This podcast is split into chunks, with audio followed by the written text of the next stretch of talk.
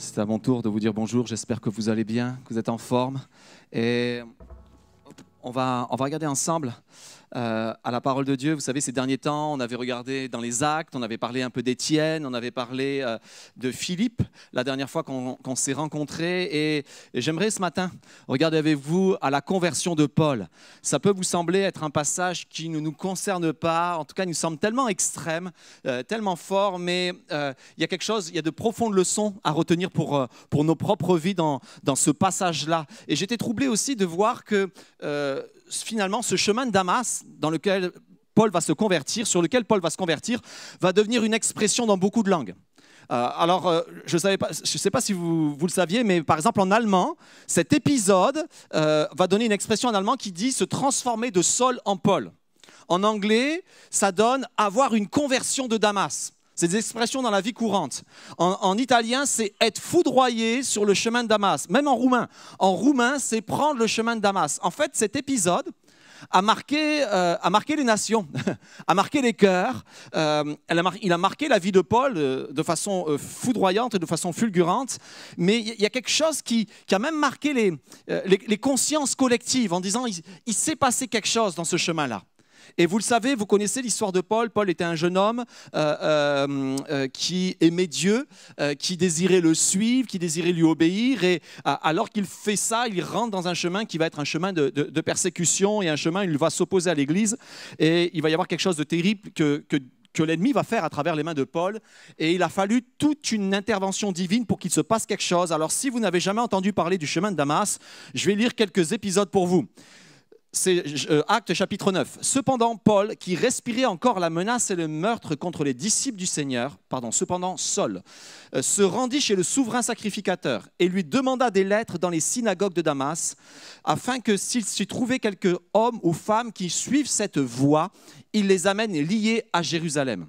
Comme il était en chemin et qu'il approchait de Damas, tout d'un coup, une lumière venant du ciel resplendit autour de lui. Il tomba par terre et entendit une voix qui disait Saul, Saul, pourquoi me persécutes-tu? Il répondit Mais qui es-tu, Seigneur? Et le Seigneur dit Moi, je suis Jésus que tu persécutes. Il te serait dur de regimber contre les aiguillons. Tout tremblant et stupéfait, il dit Seigneur, que veux-tu que je fasse? Alors le Seigneur lui dit Lève-toi, entre dans la ville et on te dira ce que tu dois faire. Les hommes qui voyageaient avec lui s'étaient arrêtés, muets de stupeur. Ils entendaient cette voix, mais ne voyaient personne. Saul se releva de terre. Malgré les yeux ouverts, il ne voyait rien. On le prit par la main pour le conduire à Damas. Il fut trois jours sans voir, euh, euh, sans voir et ne mangea ni de but. Et, je m'arrête sur, euh, sur cette première partie. En fait, comme je vous l'ai dit au tout début, Saul n'était pas destiné à être un persécuteur de l'Église et mon premier point ce matin, c'est ne nous trompons pas de combat. ne nous trompons pas de combat.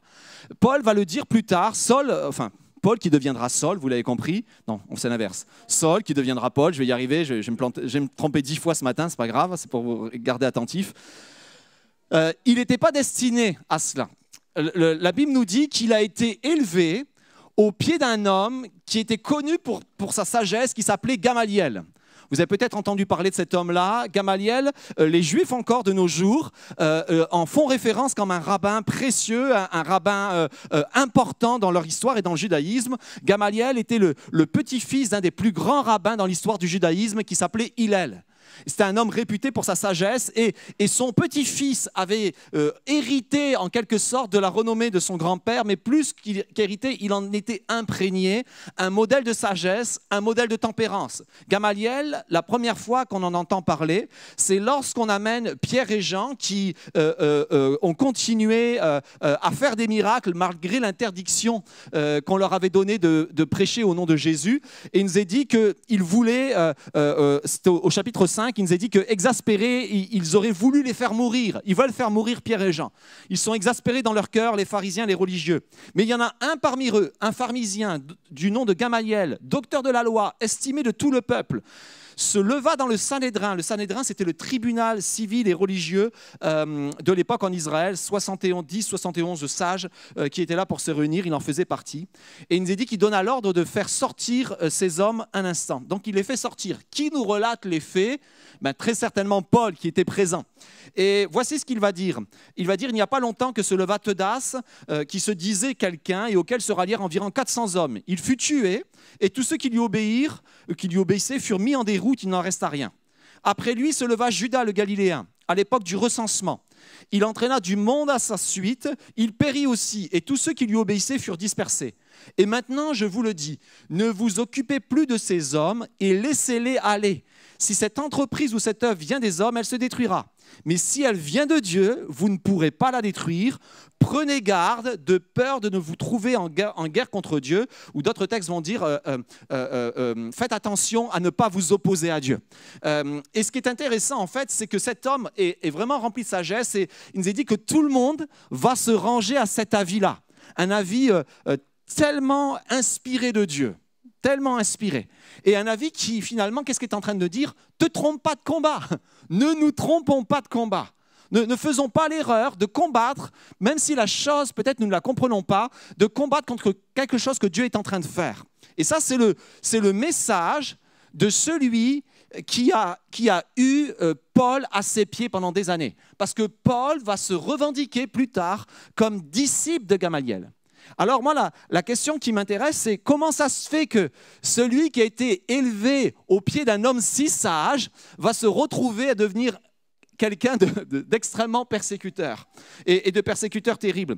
En fait, vous savez les amis, on ne se trompe pas de combat en un claquement de doigts. C'est petit à petit une dégringolade petit à petit, ce qu'on sait à cette époque-là, c'est que Gamaliel était vieux, son influence était encore présente, mais il y avait des, des, hommes qui étaient plus zélés, qui, étaient, qui avaient plus envie d'aller au, contact, au conflit. Et on, voit que Paul va, va petit à petit basculer avec eux. La preuve en est, c'est, et on, l'a lu il y a quelques semaines de cela, lorsqu'ils vont arrêter Étienne, euh, il va y avoir un vote. Euh, il va y avoir un vote sur qu'est-ce qu'on fait d'Étienne. Et la Bible, c'est Paul qui le dit lui-même. Il dit Moi, j'ai voté pour la mort d'Étienne. Il y a un texte qui nous est dit il, va, approuver. En fait, le mot approuver, c'est apporter son, vote. En fait, il va approuver la mort d'Étienne, mais lui-même va dire plus tard J'ai voté pour la mort d'Étienne. Et il y a des choses, des fois, qui se passent. Tu, on, on peut commencer à approuver des chemins qui sont désapprouvés. désapprouvés de Dieu. Et, ça peut arriver quand on se trompe de combat. Et, quel type de combat on peut se tromper? Par exemple, quand on combat, et je vais vous le dire, vraiment, c'est des fois qui arrivent, contre telle église. On va se mettre dans un mandat de combattre contre une église parce qu'elle ne croit pas exactement la même chose que nous. Ce n'est pas notre combat. Tu combats contre une église, tu combats contre un pasteur, tu, peut-être tu, tu, es animé d'une bonne intention en te disant, mais il y a des gens qui sont en danger. C'est vrai, ça peut arriver que des gens soient en danger, mais dans ce cas, euh, vas-y simplement, euh, parle-leur de la vérité, euh, au lieu des fois de, dénoncer des choses qui, sont là. Parle-leur de la vérité. La vérité finit toujours par, ressembler, par, par, ressortir plus que, que, le reste. Parfois, on, se trompe de combat en combattant contre telle loi, telle politique, avec une énergie considérable. Je crois que dans ces temps que l'on est en train de vivre, et c'était déjà présent avant, mais un des grands pièges de la dernière année qui vient de se passer, c'est de tromper de combat. C'est un des grands pièges pour le christianisme, un des grands pièges pour les chrétiens. Et j'ai pas de souci des fois à ce que l'on combatte contre telle loi ou qu'on se mette en, tête de, se dire cette politique est mauvaise, il faut, il faut, faut changer les choses. Pourquoi pas? Mais alors, mets le même zèle, et voire même plus de zèle, à apporter la bonne nouvelle. Parce que le, vrai combat que Dieu nous demande de mener, c'est pas de dénoncer les choses qui ne vont pas, mais c'est d'annoncer la bonne nouvelle. Et la société, tu on ne va pas la changer en dénonçant comment elle est mauvaise, mais en annonçant l'amour de Dieu pour elle, en annonçant un chemin différent. Et Paul, lui, Saul, pardon, s'est retrouvé piégé. Il avait beau être, avoir été élevé dans, dans les, dans les meilleures conditions, dans un environnement favorable, euh, euh, connaissant la loi, avec un homme plein de tempérance. Et si lui-même, élevé au pied de Gamaliel, l'homme de tempérance, est tombé, combien d'entre nous peuvent tomber aussi? Combien d'entre nous peuvent se tromper de combat? Combien d'entre nous peuvent basculer dans des combats qui sont mauvais? Je vous parle des combats extérieurs, mais je vous parle aussi peut-être parfois des combats intérieurs où tu, tu vas commencer à t'opposer à quelqu'un dans ta propre famille, alors que peut-être Dieu te demande juste de l'aimer. Et, des fois, derrière la personne, enfin, je ne vais pas rentrer dans les détails, mais euh, il y a autre chose derrière la personne. on se trompe, on, on, se trompe parfois de combat, on, on se fixe sur une personne alors qu'il y, a quelque chose derrière cette personne-là. Et c'est contre ça qu'il faut combattre, et pas le reste. Alors, euh, Paul, petit à petit, va sombrer, verset, euh, pardon, chapitre 8, ah, il nous est dit, verset 1, Paul approuvait le meurtre d'Étienne. Il va commencer d'abord par garder les vêtements de ceux qui participent au meurtre, mais ensuite il nous est dit qu'il va l'approuver. Donc il va d'abord, euh, je dirais, fréquenter ceux qui font ce genre ou qui ont ce genre de, pensée. Et en fait, euh, euh, vous connaissez ce proverbe, hein, dis-moi qui tu fréquentes, je te dirai qui tu es. et Paul, en, les fréquentant, va, s'identifier à eux et de les fréquenter et de s'occuper de leurs affaires. Finalement, un verset plus tard, juste un verset plus tard, il va les approuver. Et un verset plus tard, non pardon, deux versets plus tard, il nous est dit, chapitre 8, verset 3, il va commencer lui-même à ravager l'Église. Ok, une, dégringolade. Et le mot ravager est assez intéressant euh, parce que c'est c'est un mot qui signifiait déshonorer, tacher, souiller l'Église. En fait, ce n'est pas juste le mot faire du mal, mais c'est le mot où, Jésus, c'est comme si Jésus le, dit lui-même, il, est en train de tacher mon Église est en, train de, faire quelque chose de mal et d'apporter une opprobre sur l'Église. Et je veux juste, alors peut-être mon premier point ce matin peut sembler, euh, waouh, Yvan, te trompe pas de combat, mais en se trompant de combat, les amis, on peut tâcher l'Église. On peut tâcher le nom de Jésus. On peut tâcher le nom de chrétien. Vraiment. On peut, on peut apporter un regard mauvais sur le christianisme en, se trompant de combat. Et ça ne veut pas dire que le combat n'est pas juste. Il y, a des combats, il y a une multitude de combats qui sont justes, mais il y a des combats auxquels nous ne sommes pas appelés à être. D'ailleurs, c'est surprenant, et ce n'est pas surprenant, c'est intéressant de voir comment Paul lui-même va euh, euh, tellement de fois après avoir vécu cet épisode insister auprès de, ceux qui l'entourent et par exemple auprès de Timothée euh, et, de la même façon que Gamaliel. voici ce qu'il va dire à Timothée la, recommandation que je t'adresse, Timothée, mon enfant, selon les prophéties. Donc c'est pas juste lui, c'est aussi les prophéties, c'est aussi le Saint Esprit qui insiste là-dessus. Selon les prophéties faites à ton sujet, c'est que d'après elles, tu combattes quoi? Le bon combat. Timothée. Et, Paul sait de quoi il parle. Moi, j'ai été aussi un enfant auprès d'un maître, auprès d'un grand, et, il me disait combat le bon combat, te trompe pas de combat. Et je me suis trompé. Alors, moi, en tant que Paul, je te recommande. Et, et le Saint-Esprit le fait avec moi, selon les prophéties que tu as entendues, combat le bon combat. Ah, 1 euh, Timothée 6.13, il, va, 6.12, pardon, il va continuer à le dire après, à, la fin du chapitre, à la fin du livre de, la lettre à Timothée, il va continuer en disant combat le bon combat, c'est le combat de la foi. 1 Timothée 6.12.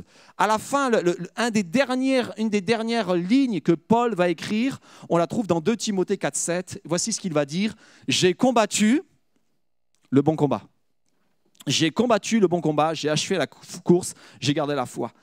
Euh, et il y a une, vraiment une importance en tant qu'enfant de Dieu, quand on démarre la vie chrétienne et quand on la continue, à ne pas se tromper de combat, à ne pas, à ne pas tomber euh, euh, dans les erreurs. Parce que finalement, qu'est-ce qu'il va faire? Il va s'associer aux gens qui font le mal. Enfin, il ne savait pas qu'il faisait le mal, il pensait qu'il faisait le bien. Il va apporter son approbation, il va se mettre à déshonorer l'Église. Et finalement, verset 9, pardon, chapitre 9, verset 1, voici ce qui nous est dit. Saul qui respirait encore la menace et le meurtre. En fait, de participer, il va, il va finir par en, vivre. Ça va être sa respiration, ça va être son air. L'air qu'il respire va devenir le meurtre et la menace. Est-ce que Paul voulait être comme cela? Je ne le pense pas. Est-ce que Paul était sincère? Oui, je le pense. Mais la sincérité ne change pas que le fait, le fait que Paul faisait du mal. En fait, souvent, on a, on a mis la sincérité comme une, comme une vertu. C'est une vertu. Mais quand elle est associée au mal, elle est loin d'être une vertu. Elle est loin d'être une vertu. J'aime cette euh, citation d'Oscar Wilde, Wilde pardon, qui dit Ce qu'il y a de pire chez le fanatique, c'est la sincérité. En fait, la sincérité, on, met, on excuse beaucoup de, choses du fait de la sincérité. Euh, et, pourtant, quand je regarde le texte, euh, Jésus ne les excuse pas. Jésus les reprend. Jésus reprend. Deuxième point. Mon premier point, c'était donc ne te trompe pas de combat. Euh, deuxième point, je vais y arriver. Oups. Ce n'est pas juste toi, c'est Jésus. Alors là, ça peut sembler, euh, euh, euh, comment dire, waouh, qu'est-ce que tu veux dire par là, Yvan? En fait, je fais référence au verset 4 et au verset 5 qu'on a lu tout à l'heure. Il nous est dit que Paul, quand il va tomber à terre, il va entendre une voix, il va voir la lumière, mais il va entendre une voix et la voix va lui dire, Saul, Saul, pourquoi me persécutes-tu? Est-ce que Saul a persécuté Jésus? Non, Jésus était mort.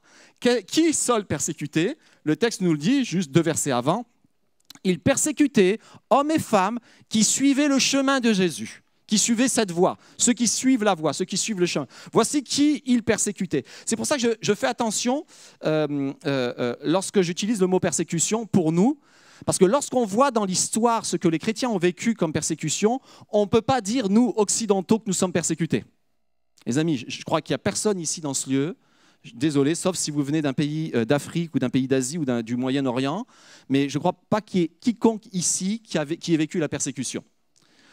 on a peut-être un jour vécu de l'opposition. Ça, peut arriver. On, peut vivre des moments d'opposition. Et moi, je veux penser juste un instant aux chrétiens d'Orient, aux chrétiens d'Asie, aux chrétiens d'Afrique du Nord, de Corée du Nord, et ainsi de suite, et de partout ailleurs, où, à cause de leur foi, ils vivent des moments extrêmement difficiles. Nous, ce que l'on vit, c'est parfois, lorsqu'on est chrétien, d'opposition. Il y a euh, juste hier, il y a eu un, ou avant-hier, il y avait un article sur ça euh, qui était intéressant. Il y a euh, une dizaine d'années, il y a une dame qui a été licenciée de la RATP. et là, le, procès venait, la justice en France est super rapide. le, procès venait de statuer la concernant dix ans plus tard, un peu plus d'une dizaine d'années plus tard. et elle avait été licenciée parce que, alors qu'elle devait prêter serment, elle a, refusé du fait de sa foi, et on peut euh, euh, tergiverser un peu là-dessus, mais c'est pas grave, de dire je le jure. Parce que pour elle, euh, la Bible dit tu ne dois pas jurer, donc tu ne jures pas. Donc elle avait proposé d'utiliser un terme différent. elle avait dit je m'engage à, je, veux, je vais respecter ce genre de choses comme ça. Et il y avait tout un débat. Et en fait, ce, ce mot je le jure n'était pas dans le texte de loi qu'elle devait le dire, mais le juge en face d'elle euh, euh, n'aimait pas trop ceux qui avaient la foi Il avait décidé de, lui dire, ben, écoute, je, il y avait eu tout un, procès qui avait été fait et donc c'était passé en, cassation. Enfin, vous savez, la justice française, comment ça se passe? Tu as l'appel, puis si l'appel échoue, ça se passe en cassation. Et en cassation, finalement, on lui a donné raison en disant, ben, le texte de loi ne disait pas de dire je le jure, il disait de dire ça. Alors, est-ce que cette femme a vécu la persécution? Non, elle a juste perdu son emploi. Ça peut arriver quand tu es chrétien de perdre ton emploi, c'est des choses qui peuvent arriver. Elle a vécu de l'opposition. Mais ce qui m'intéresse, c'est pas ça. Ce qui m'intéresse, c'est lorsqu'on vit de l'opposition ou lorsqu'on vit des moments difficiles, et ça peut arriver, et ça vous est certainement arrivé, du fait que tu sois chrétien. C'est jamais, ce n'est pas toujours accueilli avec des applaudissements. Quand tu dis j'ai rencontré Jésus ou j'ai fait une expérience avec Jésus, dans ta famille, la première fois où tu le dis, c'est rare que les gens applaudissent. C'est rare qu'on te, fasse une ovation debout en disant extraordinaire, parle-nous de ça. En général, les gens ont peur, ils se méfient. En général, peut-être même dans une école, c'est pour ça que peu d'enfants et d'étudiants euh, disent qu'ils sont chrétiens. C'est super compliqué de le dire parce que tu es tout de suite stigmatisé. Mais j'aimerais juste dire à tous ceux qui vivent des moments parfois difficiles parce qu'ils sont chrétiens, parce qu'ils ont exprimé leur foi ou parce qu'ils désirent vivre sur le chemin que Dieu a tracé pour eux, parce qu'ils désirent juste vivre sur ce chemin-là, et à cause du fait qu'ils désirent vivre, peut-être des fois dans l'honnêteté, tu es dans ton travail, tu désires le faire honnêtement, mais parce que tu es honnête, tu vis des fois de l'opposition, ça arrive. Parce que tu ne mens pas, tu vis de l'opposition. Parce que, parce que tu, tu fais ton travail, parfois tu vis de l'opposition. C'est des choses qui arrivent. Et, parce que tu désires vivre justement, tu, vis l'opposition. Moi, ce qui m'intéresse, c'est que Jésus s'identifie à nous. Je trouve ça extraordinaire de voir que Jésus va s'identifier aux hommes et aux femmes qui ont été persécutés. Parce que Jésus ne va pas dire Sol, Sol, pourquoi les persécutes-tu?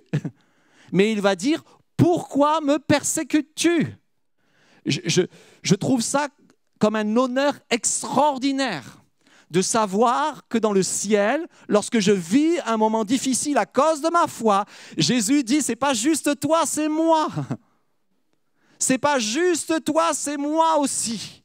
Et, je trouve ça tellement beau. En fait, ça m'a même mis en lumière le, passage, euh, parce que le passage que je vous ai cité tout à l'heure avec Gamaliel. Euh, parce que finalement, Gamaliel donc, va leur dire ne vous opposez pas à eux, ne, les mettez pas à mort, laissez-les. Il nous a dit qu'ils ils, donc ils vont rappeler les apôtres, mais ils vont quand même, juste euh, pour le fun, leur donner des coups de verge. Ils vont, ils vont les battre, ils vont les frapper. Et ce passage m'a toujours posé souci. Parce qu'une fois qu'ils ont été frappés, il nous a dit, ils leur défendirent de parler au nom de Jésus, ils les relâchèrent. Et voici ce qui se passe, le verset d'après. Ceux-ci se retirèrent de devant le Sanhédrin, joyeux d'avoir été dignes de subir les outrages pour le nom de Jésus. C'est un verset qui m'a toujours posé souci. Je veux dire, j'aurais du mal en me prenant des coups d'être heureux. J'aurais du mal. C'est bien, il faut l'être. Mais j'avais ce problème de se dire, si je me prends des coups à cause du nom de Jésus, est-ce que je vais être joyeux?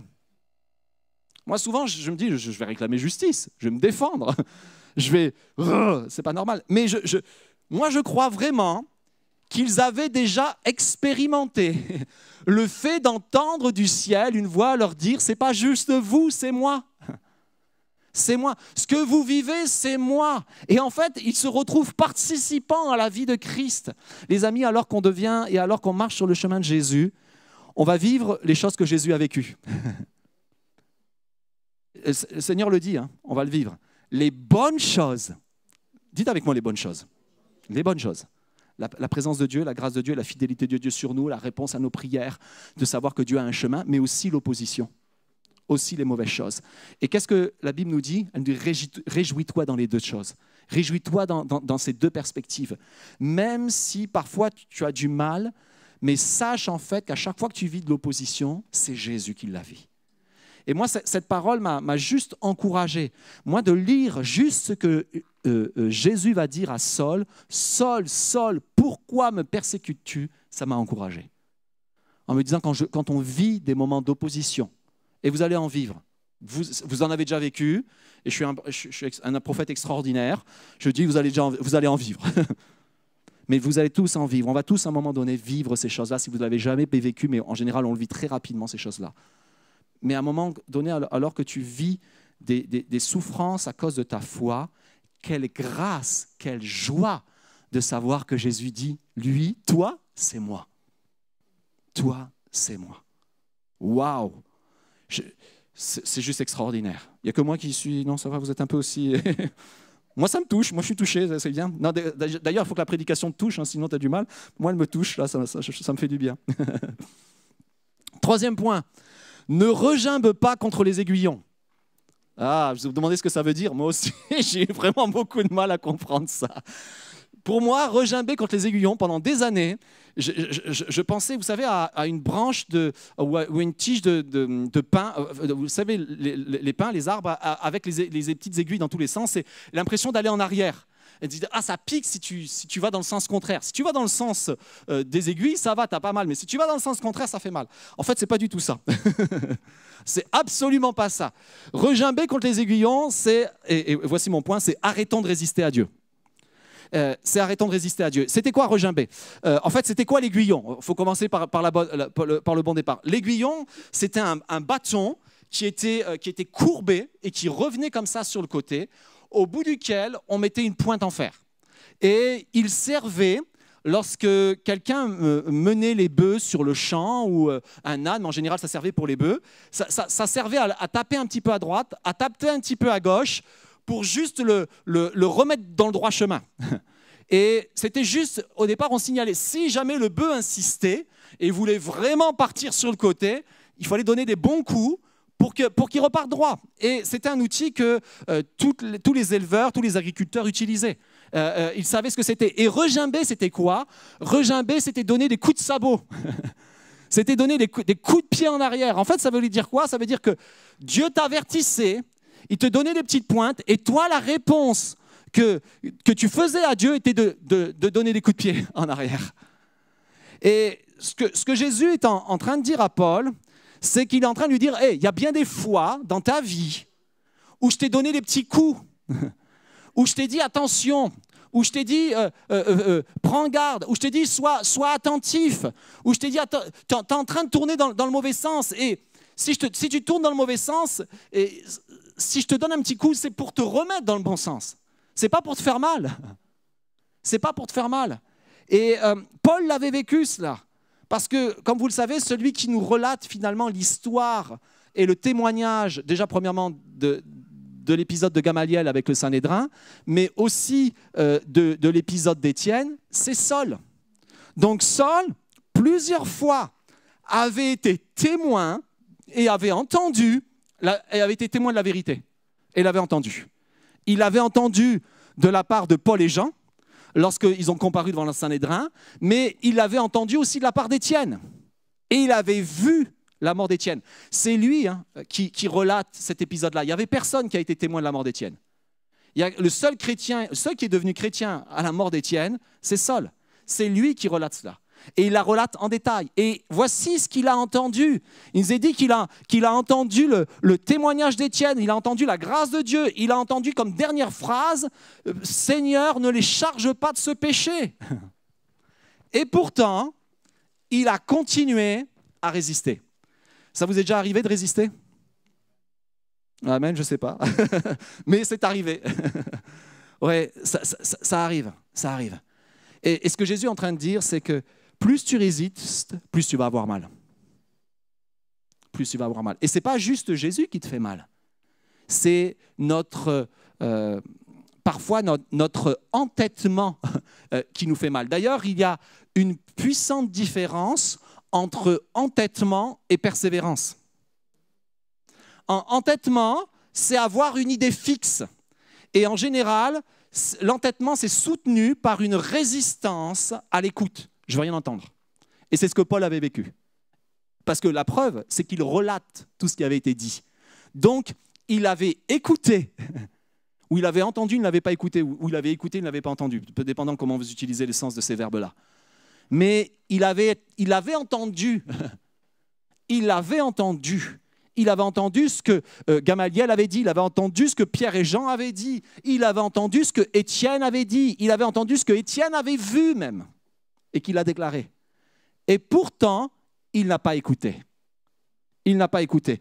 Et être entêté, c'est avoir une idée fixe et ne pas vouloir écouter. Persévérer, c'est différent. Persévérer, c'est se nourrir aussi de la réflexion et des arguments. Tu peux quand tu persévères, tu as le droit de discuter. tu as le droit d'écouter les autres. Et tu as le droit parfois de changer ou de, de, bouger ta direction pour atteindre le même but. Dans la persévérance, ce qui compte, c'est le but. Le, chemin, Dieu peut te le faire changer. Paul l'a expérimenté quand à un moment donné, il est parti avec toute une équipe missionnaire pour se rendre en Asie. Et à plusieurs fois, alors qu'ils vont pour. Ils sont là tous ensemble, et comprenez bien, ils n'y allaient pas en voiture. Hein. C'était des jours et des journées de marche. Après deux, trois semaines de marche, ils arrivent devant une ville. On ne comprend pas ce qui se passe. Il nous est dit que le Saint-Esprit ne leur permit pas d'entrer. Et, là, Paul va dans un autre endroit et il se passe exactement la même chose. J'aurais été avec l'équipe de Paul. J'aurais dit, Paul, maintenant ça fait plusieurs semaines qu'on marche, tu es sûr de ton endroit où tu veux aller? Mais, à un moment donné, la, prochaine fois, alors que la porte s'est encore fermée pour la deuxième fois, le texte nous dit qu'il a, qu'il a une révélation, il a un rêve. Et il voit un Macédonien qui lui dit, viens, secours-nous. OK, le but, c'est d'apporter la parole. Si ça n'a pas été là, ça n'a pas été là, c'est que le Seigneur nous envoie là-bas. Et, parfois, nous, on s'attache sur, et on est entêté sur le fait, on veut absolument que ça se passe comme ça. On veut absolument que ça se fasse là. On veut absolument que ça soit maintenant. Et vous savez quoi? Ça fait n'importe quoi.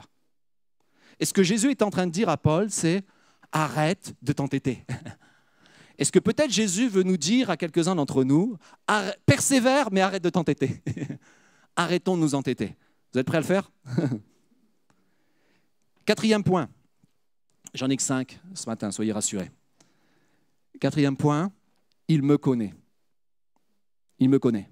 Quand bien même, moi, je ne le connais pas.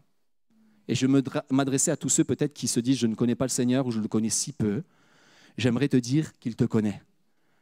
Première chose, vous l'avez entendu, c'est la voix qui se, fait, qui se fait entendre du ciel, sol, sol. Ouais, il connaît. Pourtant, euh, il voyageait pas seul. Il y en avait beaucoup qui étaient avec lui, Mais Jésus s'adresse à lui. Saul, Saul, pourquoi me persécutes-tu? Un petit peu plus loin, voici ce qu'il lui dit. Tu vas aller à Damas, tu vas rentrer à Damas, et là, on te dira ce que tu dois faire. Un petit peu plus loin, euh, Dieu parle à Ananias à travers un ange. C'est le Seigneur lui-même, pardon, qui parle à Ananias. Et il va lui dire, en fait, il, sait qui tu es. Il sait que tu t'appelles Saul. Il, il, connaît ton prénom. Je ne sais pas quel est ton prénom ce matin, tellement de prénoms, mais Dieu te connaît. Il sait qui tu es et il sait aussi ce que tu vas devenir. Parce qu'un petit peu plus loin, voici ce que, ce que dit le Seigneur. Cet homme est pour moi un instrument de choix afin de porter mon nom devant les nations et les rois devant les fils d'Israël. En fait, ce n'est même pas un verbe au futur, c'est un verbe au présent. Parce que quand Dieu nous voit avec ses yeux, il nous voit tel que nous serons, mais pour lui, c'est maintenant. Pour lui, c'est maintenant. Pour lui, c'est l'immédiat. Pour lui, c'est pas Paul sera quelqu'un d'extraordinaire qui va se mettre à prêcher devant tout le monde. Non, il dit Paul l'est déjà. Paul l'est parce que je dis qu'il l'est. Et quand Dieu te voit, il voit qui tu es, ou il voit ton passé, mais il voit aussi ton avenir et ton présent. Et tu sais quoi? Quand il te voit, il voit le meilleur. Il voit le meilleur. Parce que quand on regarde la vie de Paul jusqu'à présent, elle n'était pas glorieuse. D'ailleurs, Ananias va lui rappeler que la vie de Paul n'était pas glorieuse. Mais Dieu voit autre chose. Il voit qui je suis, il voit qui je serai, il voit ce que je suis déjà à ses yeux.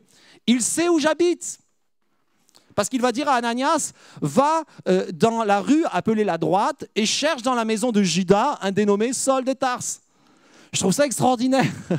Je trouve ça fabuleux qu'il savent, il, sait, il sait où j'habite. Et peut-être, allez, on, le dit par la foi, il sait où on va habiter. il sait où j'habite et il sait où on va habiter. Il entend mes prières. Parce que quand, en fait, quand Paul va prier, Jésus va apparaître à Ananias. Il va dire, il y a un homme qui prie. Et il a vu en vision un homme du nom d'Ananias qui, lui qui entrait, qui lui imposait les mains. En fait, notre prière active des choses dans le ciel. Vraiment. Et il active des choses qui ne sont pas encore. Parce que lorsque Saul a prié et qu'il a vu Ananias, Ananias n'était pas encore convaincu qu'il fallait aller prier pour Saul. Ananias, pour Ananias, au moment où Paul a prié, pour Ananias, Saul c'était l'ennemi. Saul c'était l'ennemi. Mais alors que tu pries, des choses se passent dans le ciel. En fait, alors que tu pries, Dieu écrit.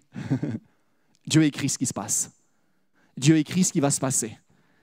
Oui, il va y avoir quelqu'un qui va venir, il va s'appeler Ananias et il va venir prier pour toi et tu vas recouvrer la vue. Waouh Eh, ça y est pas encore, ça me rappelle cette, phrase, vous savez, j'aime tellement la citer quand Élie va s'enfuir de devant euh, euh, euh, va, s'enfuir de devant Jézabel et, il nous est dit, non pas de devant Jézabel, pardon, il, va s'enfuir simplement à cause de la famine, puis il va arriver dans une ville où il nous est dit, j'ai ordonné à une veuve de te nourrir. En fait, il y, y, a des choses que Dieu a faites que nous ne sommes pas au courant. Et c'est ça mon dernier point. Je suis la réponse à une prière, mais je ne le sais pas mais je suis la réponse à une prière. Alors là, j'en reviens à ce que je vous disais tellement de fois. Moi, je suis stupéfait, et, on va le voir peut-être dans, un de mes derniers messages sur la conversion de Corneille, mais une des choses qui me stupéfait, c'est de voir comment Dieu veut nous rendre participants. En fait, il se force même à nous rendre participants. Remarquez bien, il va lui dire lève-toi dans la ville, lève-toi, entre dans la ville et on te dira ce que tu dois faire. Est-ce que Dieu n'aurait pas pu lui dire déjà ce qu'il fallait faire. Oui, mais il a voulu aller chercher un de ses enfants pour lui dire, viens, c'est toi qui vas faire ce que je veux que ce qui se fasse dans la, vie de Paul et ce que j'aurais pu faire. En fait, Dieu pourrait ne pas servir de nous, on, on le sait très bien. Mais il se force à nous rendre participants pour qu'on soit une réponse à la prière, tout simplement. Il veut qu'on soit la réponse à la prière. Euh, euh, je vais vous partager quelque chose que je n'ai pas partagé. Mais depuis euh, quelques mois, vous savez, on, a des difficultés à retrouver l'assistance qu'on avait avant. Euh, il y a un an et quelques, on était plus de 200 chaque matin. Euh, et euh, je parle de 200 adultes et, l'Église allait de l'avant et tout le reste. Et on a du mal à retrouver la moitié, ne serait-ce que la moitié de, l'assistance. Et c'est vrai au niveau de l'assistance, mais c'est aussi vrai, et je vous le partage parce que je m'en vais, j'en suis pas, comment dire, j'en suis dégagé de ces choses-là, mais c'est aussi vrai parfois au niveau financier. La, réalité, elle, est là. Et, depuis un certain temps, ça me, ça me travaillait. et, ça me travaillait. C'était quelque chose qui était sur mon cœur. J'ai prié quelques fois pour cela. Et juste, c'était vendredi, avant-hier, j'ai un ami pasteur qui m'appelle, il me dit hey, Tu devrais aller regarder dans, dans, ta boîte, dans la boîte aux lettres de l'église. Comment il sait que je dois aller regarder dans la boîte aux lettres de l'église et, je vais aller regarder dans la boîte aux lettres de l'église. J'arrive et il y avait un chèque d'une dame que je ne connais pas, qui est d'une autre église, et qui avait eu à cœur de nous faire un chèque de plusieurs milliers d'euros. Et euh, d'ailleurs, je le dis à Valérie, si elle est là, c'est la comptable. Non, elle n'est pas là ce matin, il faudra la récupérer. Et euh, euh, j'étais juste émerveillé de savoir que Dieu entend nos prières et de savoir que Dieu se sert de, plusieurs pour répondre aux prières. Et ce qui est vrai dans le domaine financier, euh, euh, c'est vrai dans plein de domaines. Tu es je suis la réponse de Dieu à une prière. Porteur d'espoir, moi j'en suis convaincu, à chaque fois je le dis, je le répète, mais je suis convaincu que c'est la réponse de Dieu à la prière de beaucoup de malheureux sur Saint-Laurent-du-Var. Quand un malheureux crie, l'Éternel entend et le délivre de ses détresses détresse financière, détresse relationnelle, détresse professionnelle, détresse, euh, toutes sortes de détresses, détresse alimentaire et, tout le reste. Et, Dieu veut nous rendre vraiment, c'est ma conviction la plus profonde, il, il a le pouvoir, il, il, il, a, il, pourrait, il, a il peut même le faire, il a non seulement le pouvoir, mais il, a l'autorité, a, il a tout ce que vous voulez pour agir seul. Mais il a décidé de se servir de son Église il a décidé de se servir de chacun d'entre nous. Et en fait, moi, ça m'a, quand j'ai relu ce récit, ça m'a frappé en disant, mais si Ananias avait résisté, si Ananias avait dit, je ne le fais pas, certainement Dieu en aurait utilisé quelqu'un d'autre, mais il serait passé à côté de quelque chose d'extraordinaire. Cependant, répondre à la prière ou être la réponse de Dieu à la prière, ça fait mal. Ça fait mal. Parce qu'Ananias va dire au Seigneur, j'ai entendu dire par beaucoup combien de mal a fait, euh, cet homme a fait à tes saints dans Jérusalem. Et en fait, il y a, quelque chose qui est là. Y a, des fois, répondre à la prière, il y a un combat intérieur. Il y a un combat intérieur quand Dieu nous demande de... Vas-y, c'est toi de le faire. Il y a un combat, il y a un combat de justice, il y a un combat, est-ce que c'est moi? Il y a un combat de... Est-ce que la cause est juste? Il y a un combat en se disant, mais est-ce que, ça va est-ce que ça va mener quelque chose de bien? Seigneur, est-ce que tu es le sûr? Crois-moi, le Seigneur en est sûr. mais alors que tu réponds, ce qui te fait mal au départ, parce que justement, cet homme a fait tellement de mal, ça, ça fait tellement de bien. Regardez ce que Jésus va lui dire. Va car cet homme est pour moi un instrument de choix afin de porter mon nom devant les nations, devant les rois et devant les fils d'Israël. Waouh En fait, euh, Ananias va, se dire, va, recevoir en disant, OK, là où on ne peut plus aller nous maintenant, lui va y aller. et parfois, on est juste la clé qui active un moteur divin extraordinaire parce que je dis oui au Seigneur, parce que je rencontre quelqu'un, parce que je parle à quelqu'un, tout d'un coup, la, la clé se tourne et quelque chose se met en place. Parce que j'agis, parce que je prends du temps, parce que je prie, parce que peut-être j'aide financièrement quelqu'un, peu importe la façon dont le Seigneur me demande de le faire, mais alors que je le fais parce que je vais servir peut-être en colonie, je vois qu'il y en a une qui va servir bientôt en colonie, et, ou d'autres, il y a quelque chose qui se fait dans la vie de ceux qui ne sont proches. En fait, on ne doit pas sous-estimer le, le, ne sous-estimons jamais le, fait de notre utilité devant Dieu. La sous-estime pas.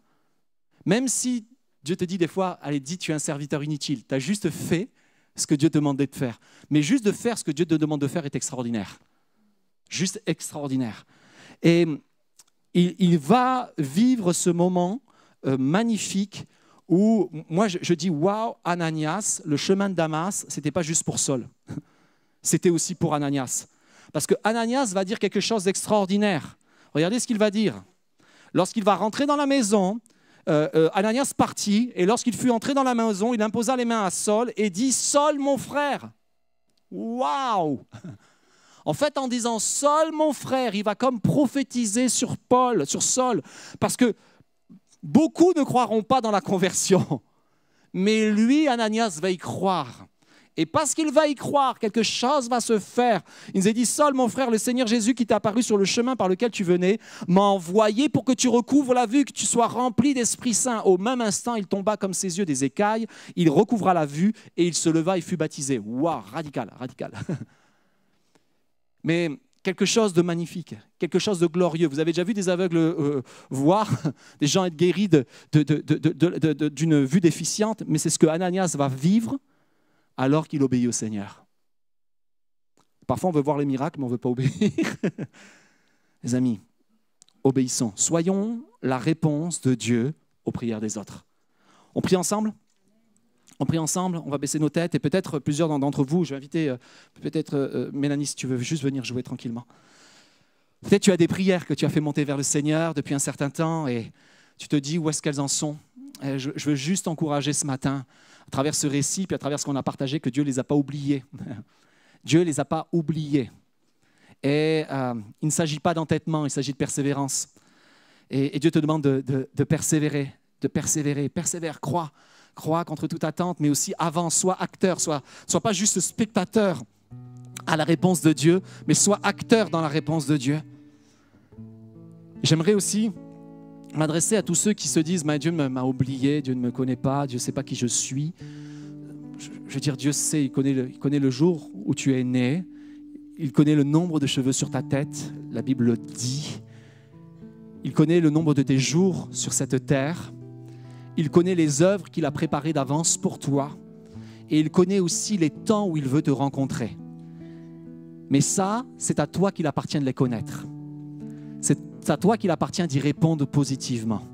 Et aujourd'hui, c'est un jour positif, c'est un jour de grâce, c'est un jour de bénédiction pour que tu répondes positivement à l'appel de Dieu sur ta vie.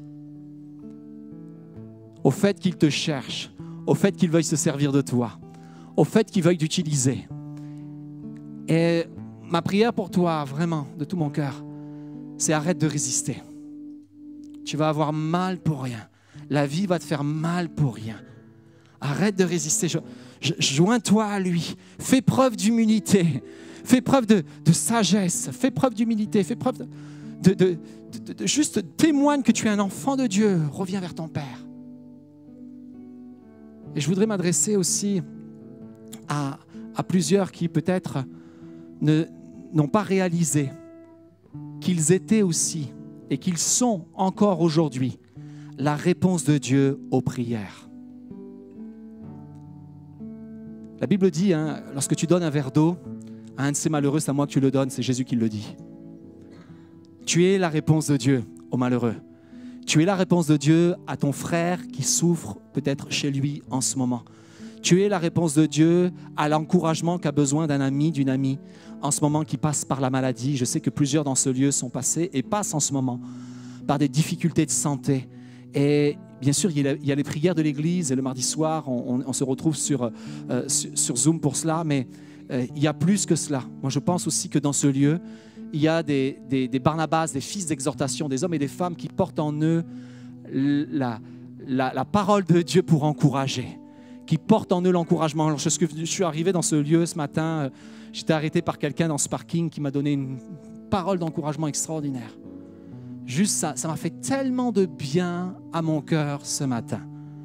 Nous sommes des porteurs de la grâce de Dieu. Nous sommes des porteurs de, paroles d'encouragement extraordinaires. Nous sommes aussi parfois, j'ose vous le dire, les finances de Dieu la générosité de Dieu, la patience de Dieu, l'amour de Dieu, la grâce de Dieu. C'est ce que nous incarnons. Alors je te prie, Seigneur, que nous puissions accepter, embrasser pleinement ce que tu dis de nous, ce que tu veux de nous. Au nom du Seigneur Jésus, dites avec moi un grand Amen. Et faites attention, vous avez dit Amen. Donc ça veut dire qu'il en soit ainsi.